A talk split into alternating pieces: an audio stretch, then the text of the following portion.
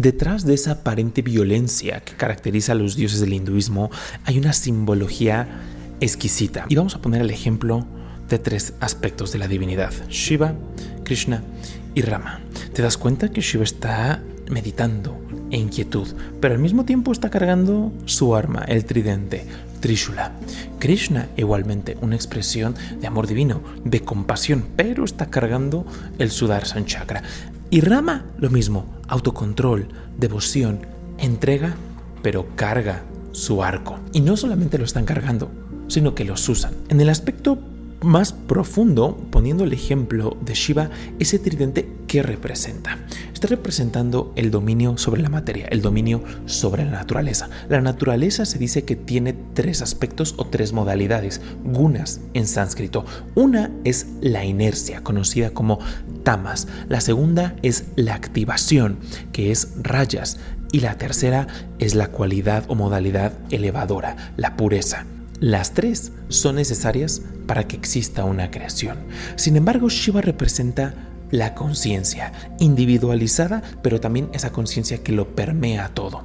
Al Shiva estar meditando con el tridente en la mano quiere decir que la conciencia ha subyugado a la naturaleza, tiene el dominio sobre las tres gunas, sobre las tres modalidades. Y de igual forma nos está diciendo que está por encima de la preservación, de la creación y de la destrucción. Es el símbolo del Parabrahman, del absoluto que está más allá de la creación. En su aspecto individualizado, cuando el yogi, cuando el practicante espiritual logra por medio del autocontrol, del autodominio, calmarse, ir hacia adentro, dirigir todas esas, energías, perdón, hacia el absoluto, empieza a adquirir dominio sobre esas tres modalidades de la naturaleza, no tanto a nivel externo, sino a nivel interno, dependiendo del karma, dependiendo de nuestras acciones, dependiendo de un montón de cosas, es que las personas estamos predispuestos a ciertas combinaciones de las gunas. En los practicantes espirituales más avanzados, la guna que predomina es la de sattva, es la pureza, es la guna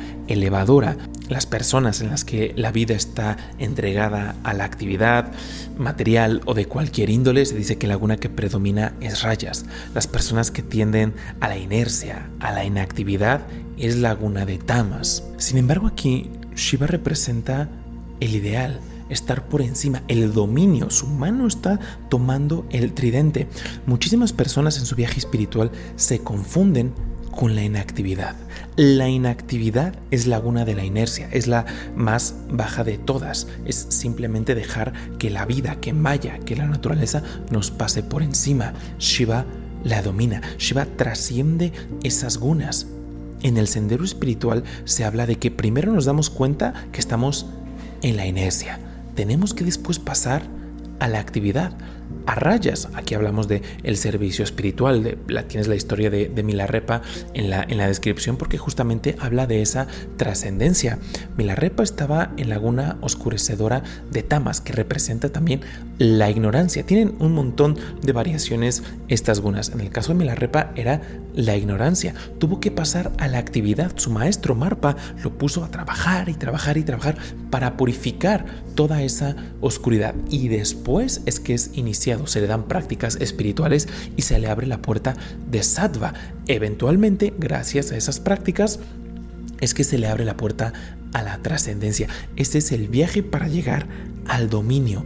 Insisto, muchísimas personas se confunden con que ser espiritual es simplemente tirarse a la inactividad y no va por ahí. Eso, como decía también Swami Vivekananda, es una forma que nos engaña Maya para dejarnos en la inercia.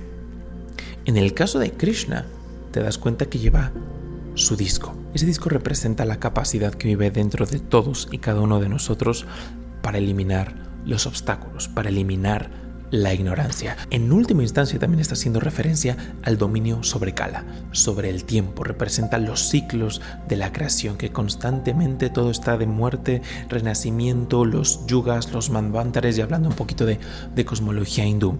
Pero a nivel individualizado representa la capacidad que nosotros tenemos para colocarnos por encima de esos ciclos. Es la fuerza de autodominio, la capacidad de ir cortando obstáculos poco a poco conforme vas avanzando en tu sendero espiritual. Te das cuenta que surgen problemas, surgen deseos, se están proliferando en tu mente los obstáculos a nivel externo, ese, ese, ese disco, ese Sudarshan Chakra representa la voluntad divina, la fuerza que tienes dentro para ir haciéndole frente a todas esas pruebas que hay en tu sendero espiritual. El arco de rama, por su parte, representa el discernimiento, representa el autocontrol y últimamente la capacidad del yogi para apuntar toda su concentración a un objeto. Hay una historia que viene en el Ramayana que nos cuenta cómo Rama estaba pidiéndole a Varuna, al dios del océano, sus bendiciones.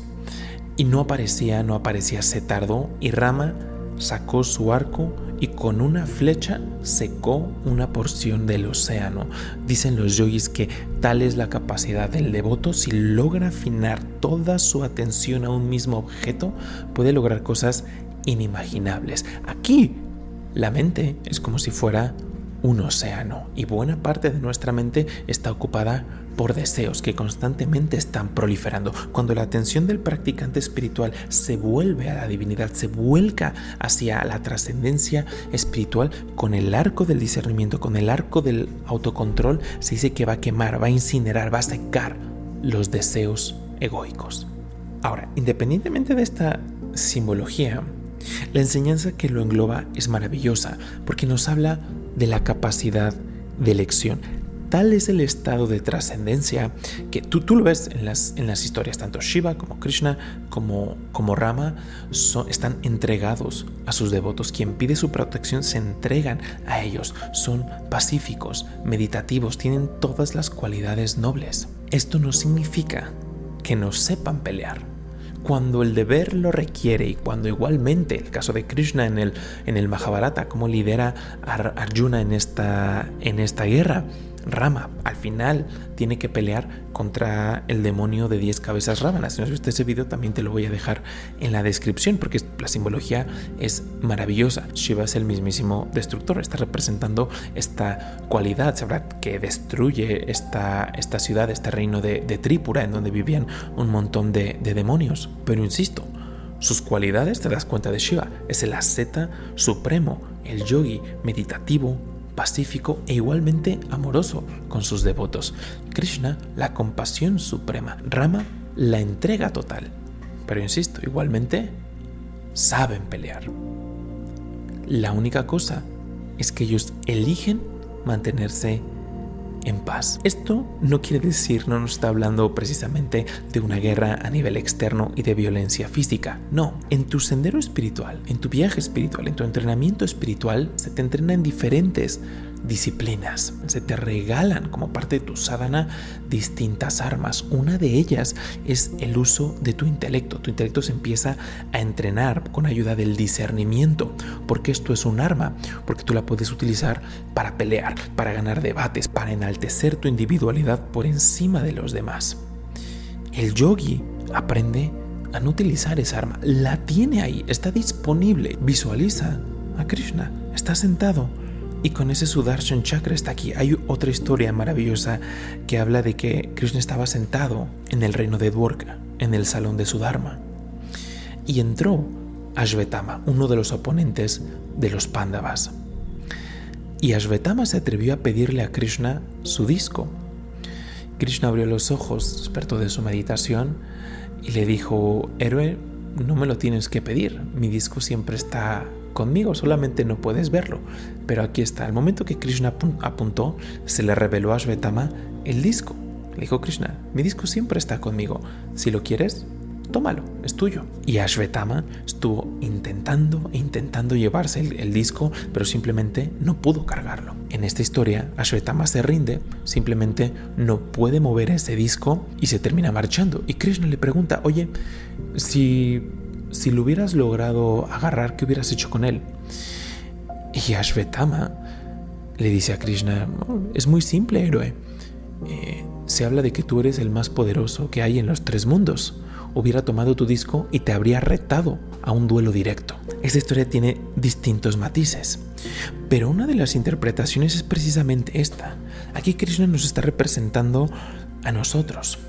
Tú tienes aquí tus distintas armas, por poner un ejemplo, la del intelecto. El Sudarshan Chakra representan tus capacidades, cómo se han ido enalteciendo, se han ido purificando gracias a tu sendero espiritual, tu capacidad quizá para debatir, tu capacidad para acumular información, tu capacidad para expresarte. Eso bien puede ser un arma. Tú la tienes aquí. Internamente estás en silencio cuando llega alguien que te rete o alguna situación de vida en específica, tú puedes decidir qué hacer con esa arma. Krishna nos dice qué hacer. Mantente en paz. Es una elección. Puedes decidir utilizarla, hacerla girar y atacar. O simplemente decidir por la paz. Si no tenemos autocontrol, que si no tenemos discernimiento, situaciones de vida, los enemigos de Maya representados en situaciones, en problemas o incluso también en, en personas, pueden utilizar, si tú lo permites, claro, pueden utilizar tu mejor arma en contra tuya y destruirte. ¿Qué quiere decir que te destruyan? Que tu vida espiritual se vaya al traste, porque las cualidades del ego, las cualidades vengativas, las cualidades ahora sí violentas se pueden manifestar. No puedo estresar este punto lo suficiente porque es una lección que yo me recuerdo a diario.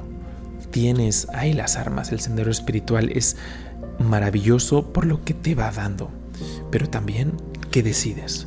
¿Utilizarlas para enaltecer tu ego, sacrificando tu vida espiritual? O simplemente eliges como estos ejemplos maravillosos, Rama, Shiva, Krishna, elegimos meditación, elegimos paz.